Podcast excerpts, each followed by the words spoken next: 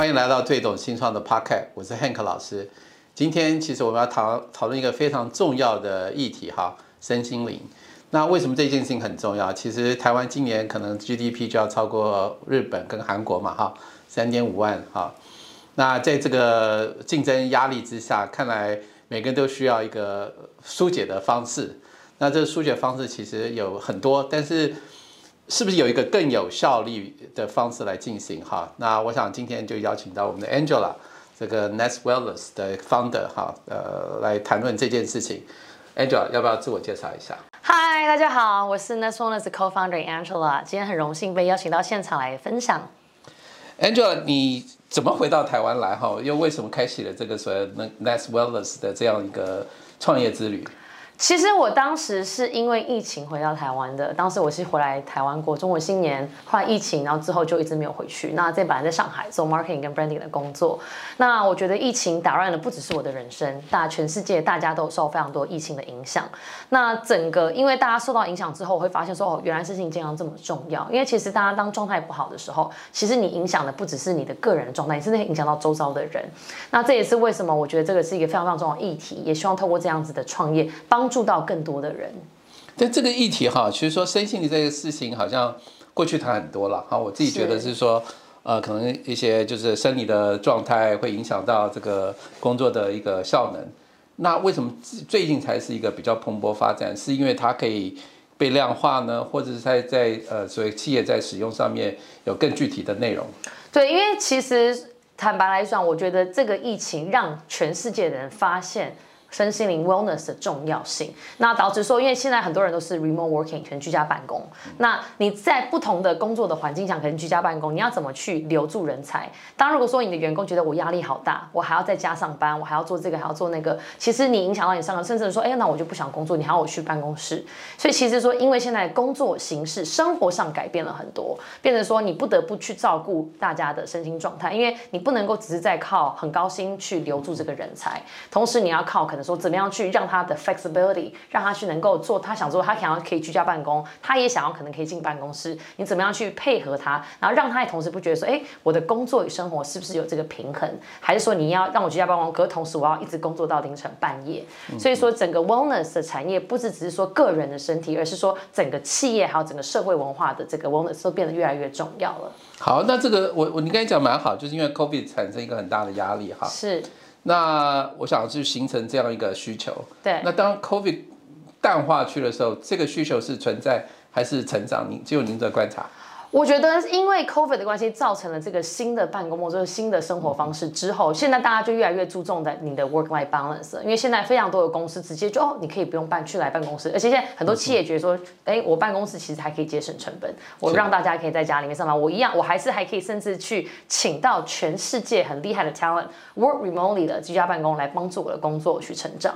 所以说，其实这个新型的这个生活方式跟生活形态已经变成一个常态。那这样的常态，整个企业去怎么去适应跟怎怎么样去照顾好你的公司的文化，跟同时去 maintain 你的 performance，这也是一个很大的一个议题，整个人才永续的这个议题。那我们反过来就说，那你的所谓公司能帮助什么？对于我们的公司，我们提供非常多的一些教育以及体验的服务，不管是帮助个人也好，帮助企业也好，也要透过，因为现在整个 ESG 是非常非常大的议题，那还有整个 wellness 现在已经已经变得不再只只是在 under ESG 的下面的 S，其实很多的公司在讲说。Wellness 是一个非常非常更重要的一块，因为当你的员工状态不好，你这公司怎么去继续 continue 去成长？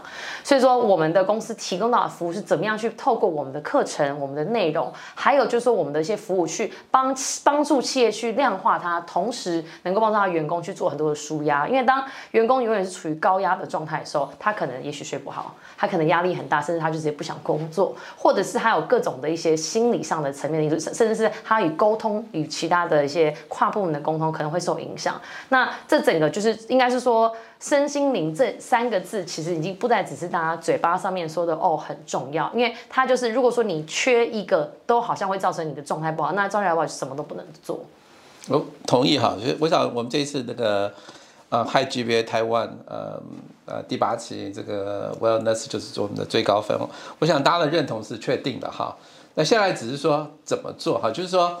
这个听起来都蛮有道理的，但执行的内容会是什么，使得这个真的就是说身心得到一个疏解，或它的 re restore 它的 energy，有没有什么具体的内容？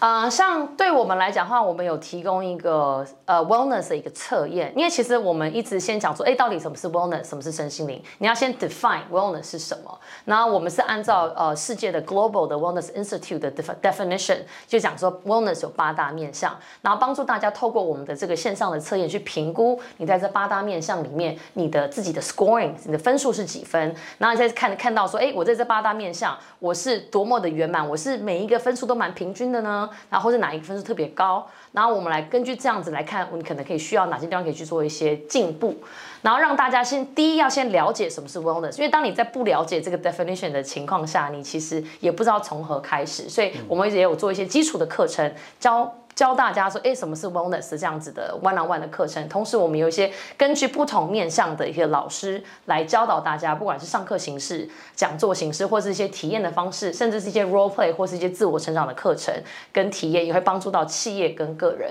那同时，我们有做很多的 wellness 的 retreat，然后这也是我们有在帮企业，因为企业可能要做，哎，既然大家也许是 work remotely，可能会需要一点时间去一些 bonding、team building，同时学习一些正面正面的观念，跟怎么样去照顾好自己的身心状态。跟甚至是说，透过这样子的活动跟体验，去促进更好的一个沟通的状态。所以说，其实你就会用不同的形式去照顾好你的员工，同时因为透过我们的测验，可以更加的准确的去掌握你们大家的现在的状态。嗯，看起来蛮有办法去量化一些东西哈。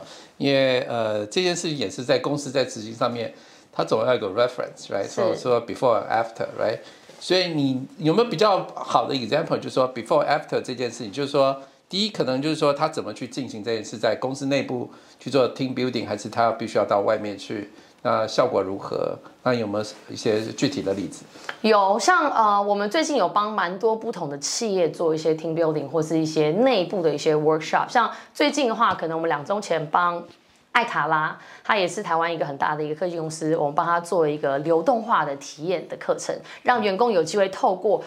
艺术治疗疗愈自己，然后去放松，focus 在当下，然后同时因为互动，大家有促进更的员工之间的这个交流。那当然，那个创办人还特别分享了一个飞速的贴文，说哦，他们在做了一个流动化的这个课程，然后觉得非常非常棒。那其实这是一个一个在去他们办公室的例子。同时，我们有帮一个很大的一个运输公司，之前也做过百人的那种。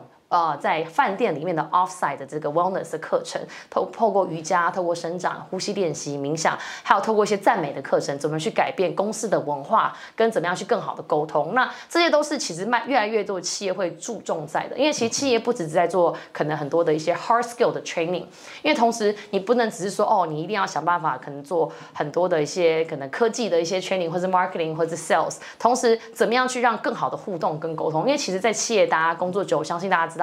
沟通上的时间成本其实非常非常高。那如果说你在不好的环境下，或是不是一个很融合的一个正向的公司环境下，其实大家能够呃互动，还有说 come come out to 好的 idea 的方式会越来越低。像其实，在亚洲还蛮常会看到说，一个老板进去一个会议室，嗯，讲了很多的想法 idea，然后开始问说大家有没有想法。啊，其实没有一个人敢举手或去发问。那其实你看，在国外的文化，国外的这些很多的公司。对他们来讲，说公司的老板不是只是一个权威，他同时是给大家很多的一个平台，让大家有机会去发展自己的能力，同时去互相的沟通、沟通，创造出更多的一些机会跟 innovation。那这个其实是我觉得是很多亚洲的公司非常缺乏的。那怎么样透过不同的 wellness 的课程、正向的一些想法，甚至是更好的文化，去创造这种公司的可能性？我觉得这非常重要。那现在又是一个 COVID 的这个状况，很多公司还是 remote working，怎么去 continue 去把大家联合起来，甚至把这样样子的很向上的这个精神跟照顾好一个大家庭的感觉重现出来，这个也是很多的企业的要求这也是很多的 HR 都可能 complain 啊，怎么办？现在招人好难招，就是非常非常的痛苦，这人才怎么去找？可是企业的文化占非常非常重要的一个原因点。那但听起来就是那个 content 不太一样哈，就是说呃不同的公司它好像它的呃这个真正随着你要 design 的 content，你怎么去决定这个 content？是跟这些 HR 的人讨论，跟老板讨论，还是你们去怎么去设计出来？应该是说，我们通常都会去跟 HR 去讨论，说先了解说公司现有的文化。然后甚至说，现在的员工他们是什么样的性质、工作属性，可能年纪，甚至是他们的状态，是 work remotely 呢，还是都是在呃办公室上班？先了解一个大概的状况，然后我们会去做 customer 的一些课程。可是其实我们做了蛮多课程，我们发现其实非常非常多的课程的内容很相像，因为很多都是在沟通的问题、压力的问题、舒压，甚至是说怎么样去用创造更好的文呃公司文化的时候的状况。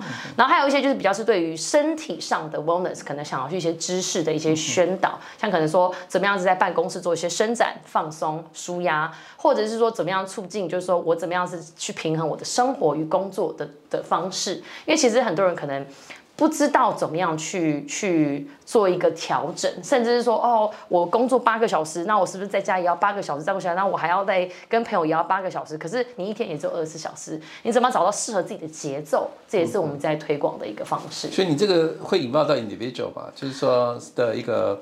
设计上面，比如说你今天是一个控制形式，可因为每个人可以做一些，这叫。呃，分析，嗯，所以每个人的需求可能不同，那你怎么办？是，所以说其实我们的这个测验是 individual 的一个测验，可是我们在在做我们的 corporate 课程的时候，我们会有一个 corporate 课程的一个 survey，那是针对于 corporate 课程的。那通常我们课程教的东西会是比较是一个出阶的大方向的。那当然，大家如果说特别喜欢某一位老师或是某位议题，可以上我们平台自己去定他想要更深入学习的这些课程跟内容。OK，呃，我以前我在一些基金会哦，但是他们就办一些很多活动了哈。是。那这个活动。也就是说，你是要去译文，还是要去做展览？那你要选哪些歌手去参加演唱会？事实上，这样也是某种程度的疏解跟参与了。是。那您觉得？你觉得你们的东西最大的差别会在哪？比如说，呃，其实这个 HR 其实都在思考这些事情。是。啊，那 Team Building 也有很多从 culture 的公司文化来讨论这件事情。你觉得你的特色会在哪里？好，我觉得我可以讲一个 example，就像是很多人都知道台湾也蛮流行瑜伽嘛。那在做瑜伽的课程的时候，大家可能去瑜伽教室就是哦，直接去上课，然后我们就做一些身体的一些体位法，来做一些不同的姿势去做一个 rotation 伸展跟运动。那对于我们来讲说，我们做的瑜伽是什么呢？我们把很多的。基础的什么是 balance 这个议题带进来，一开始的时候教大家冥想，教大家呼吸，教大家很多基本的一些爱自己的一些观念。然后之后我们会带入瑜伽的动作，跟去解释可能不同动作会带给你感觉跟感受，甚至是我们有些做一些互动，我们有做一些什么双人的瑜伽，做 rotation，让大家有机会让啊员工跟员工之间互动。因为一般去瑜伽教室比较少会有跟其他人的互动状态，可是因为我们对我们来讲，我们在做的是 design 一个是。呃，corporate 的一个 wellness 的课程，所以怎么样去增加团体的互动性？怎么样去帮助大家有机会去认识跟了解 wellness？不再只是只是一个身体上的动作，而是心灵层面的去了解，appreciate 整个瑜伽是在放慢你的身身心，是在 appreciate 感谢跟谢谢你自己的身体，甚至说知道它的这个整体的 concept 是什么。所以我觉得这个可能跟一般市面上瑜伽教室的内容是还是蛮蛮不一样的。那当然除了瑜伽，我们还有很多不同的课程，都是克制化去会把身心灵这个层面的议题。融入进去我们的课程里面，因为一样是教课，不同老师真的非常不一样嘛。那你的课程内容的呃那个叫呃 curriculum 怎么去 design，也是怎么样去 involve 不同的 material 在里面，也是非常重要的。好，那你刚才谈到这个，我觉得蛮，我想问的问题是，比如说瑜伽老师可能很多，是那懂得你这个所谓的这个想要 deliver 的东西，瑜伽可能老师他的专业在瑜伽，他可能不清楚这个 whole package。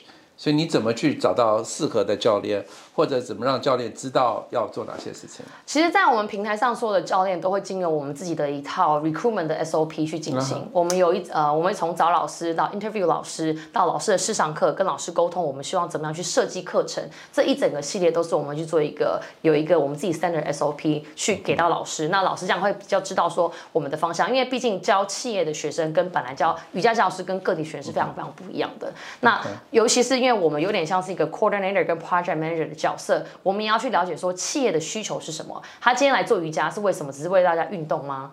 还是说他是希望能够促进员工之间的关系，还是说他们是希望能够让提升公司的环境跟文化上面的一些不一样的内容？所以我们会根据客户的需求去去跟老师去分享，说我们希望教的不只是瑜伽，而这个多内容。所以我们做蛮多的一些沟通。那当我们现在已经有很多的客制化的 template，甚至直接给到老师，然后之后会做一些每一次上课之之前会有一个 briefing，让老师们也很清楚的知道说他应该要去怎么样设计他的课程，给到我们像这样的企业内容。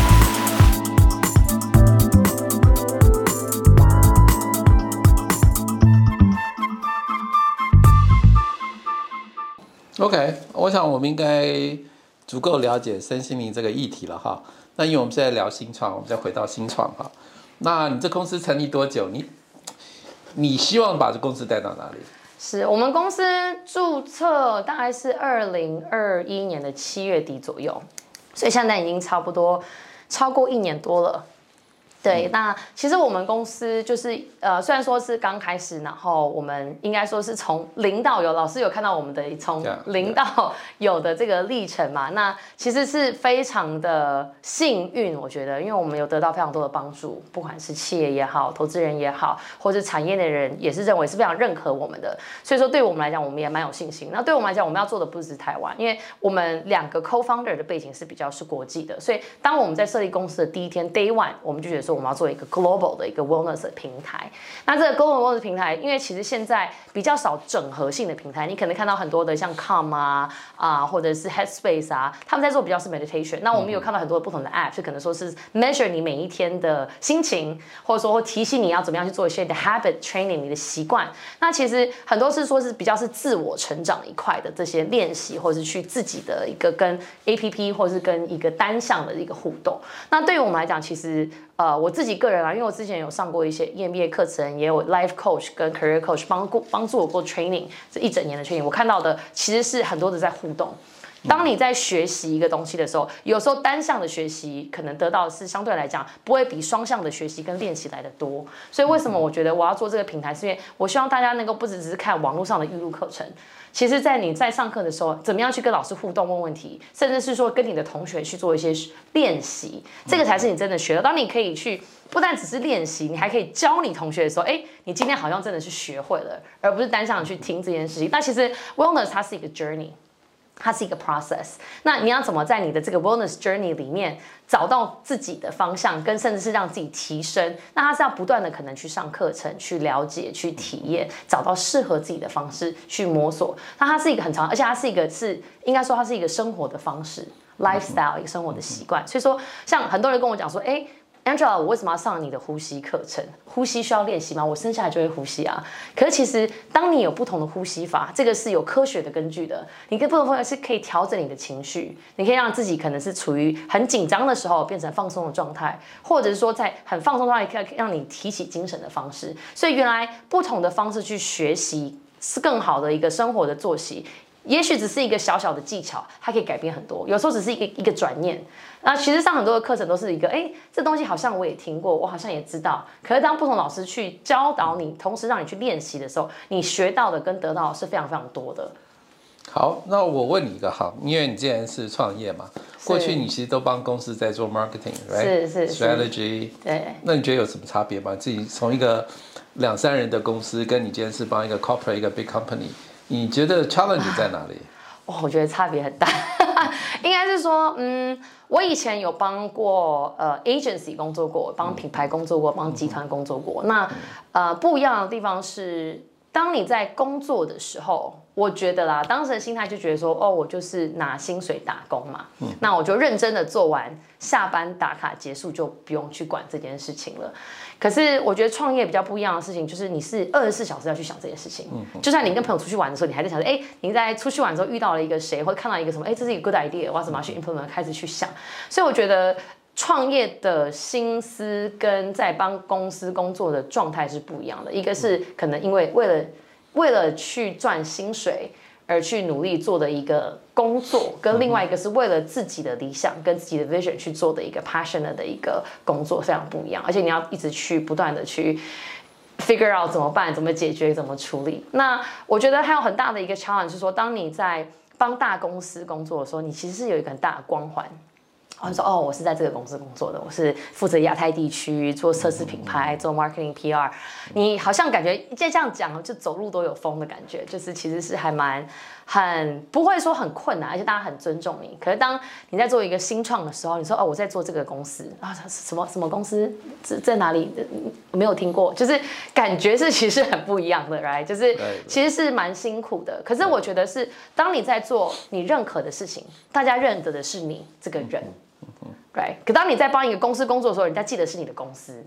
所以我觉得是非常不一样的两个点。那你怎么样是把你自己能够做到，把公司也好，你自己也好，build 成一个自己的品牌？我觉得这个也是呃亚洲或台湾人可以去做更多的，因为我觉得啊，我们大家不只只是只是为一个公司工作，我们在为了我们自己跟我们的理想工作。我们在做任何的事情的时候，都是在要做很有意义的事情，跟帮助别人的事情。我觉得不管是在工作上面，或者个人 personal life 上面，我觉得是非常非常重要。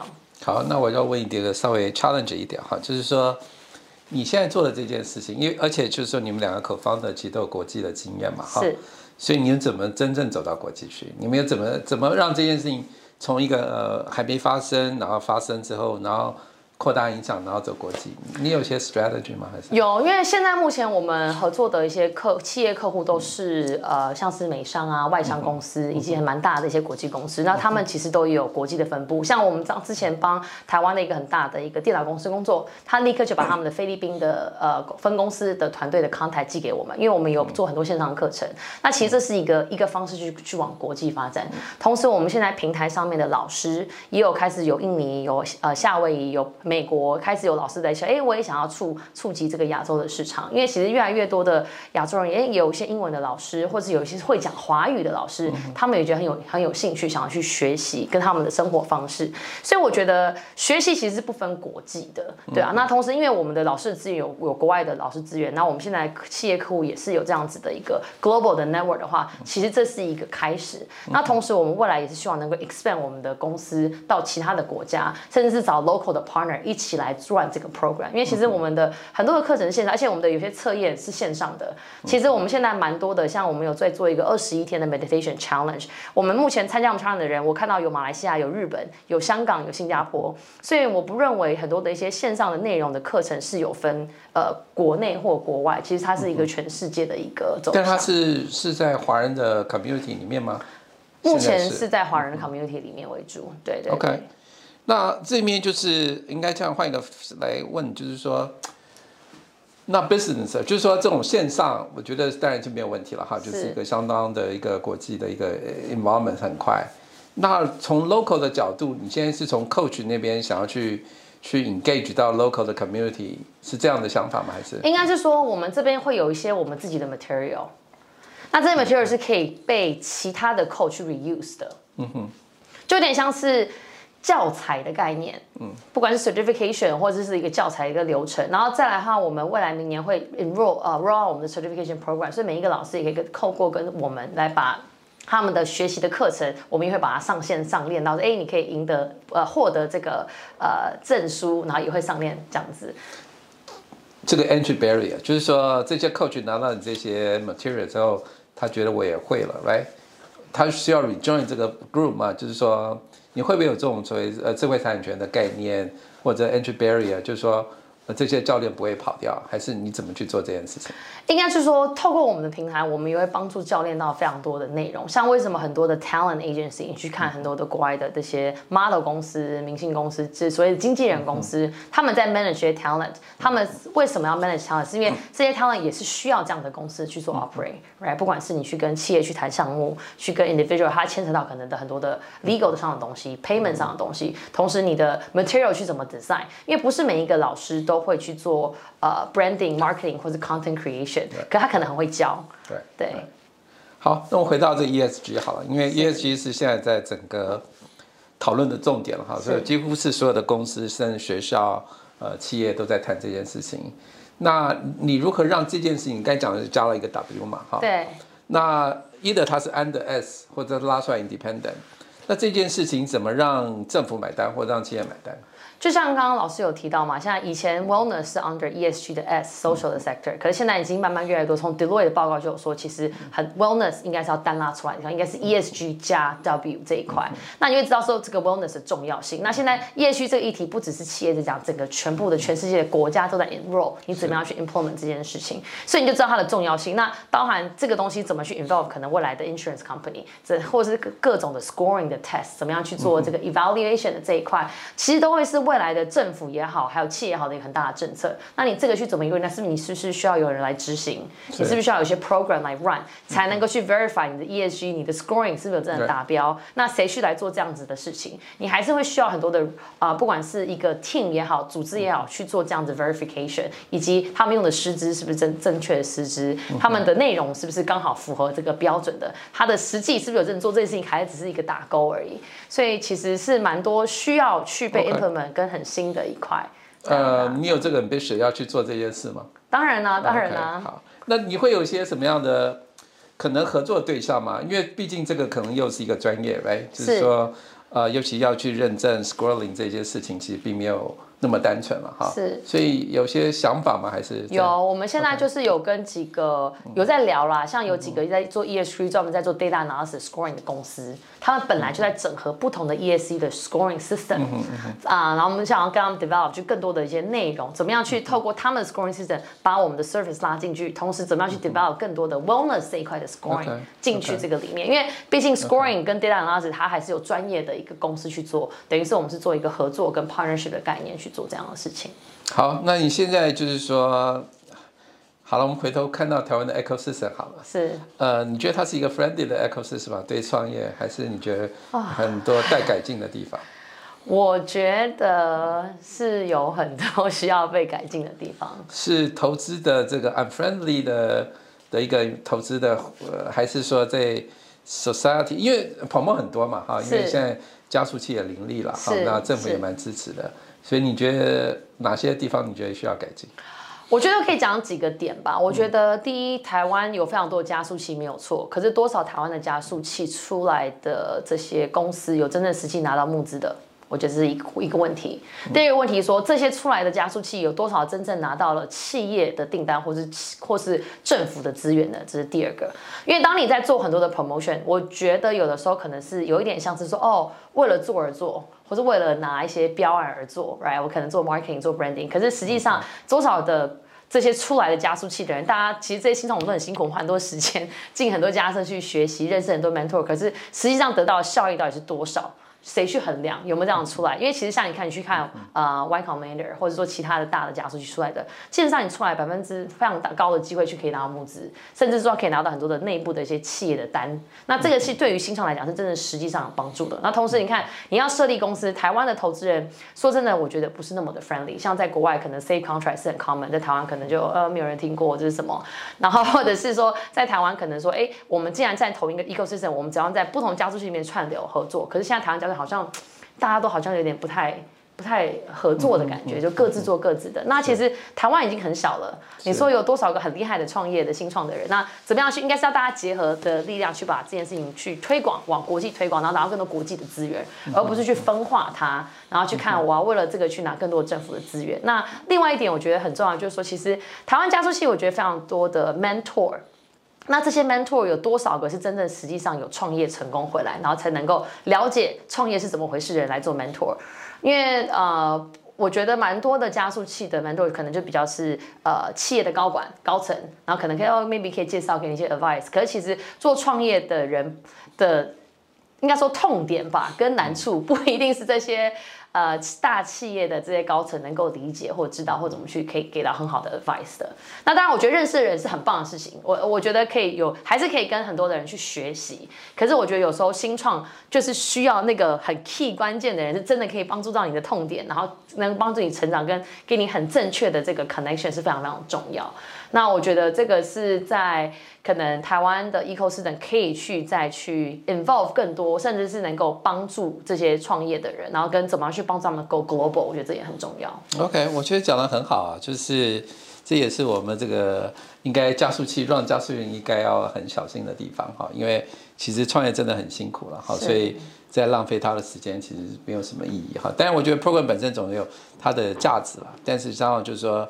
真正要 deliver 东西却没有 deliver 哈，所以我想这件事情是大家都有责任的哈。我想这个是是，所以我想这个呃聊了聊了一下，就是说我们也希望就是说能够在每个我们邀请来的呃的新创哈，其实我们有更积极的合作角色了哈。所以我就想邀请您的这个这这个前提就是我们希望能够把你带到国际去了。好，希望是是这件事情能够再具体实现。好啊，那我们今天非常谢谢 Angela 今天跟我们的分享哈。我想身心灵是未来一个很重要的趋势哈，也是在 ESG 加 W 这件事情是不是能够由那个 That's Wellness 来去 define 哈？那我们期待这件事情能够真正去实现，也预祝他们的成功。好，谢谢。谢谢谢谢老师。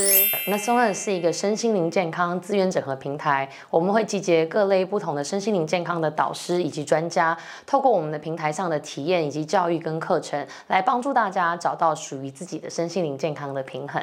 那在我们平台上面，你可以看到有许多的课程、师资、活动，以及我们有做非常多的企业课程，帮助企业做他们的内部的一些 wellness 的培训跟 program。因为我们也是志向于 ESG，希望能够帮助企业、帮助大家找到更好的一个 wellness 的旅程。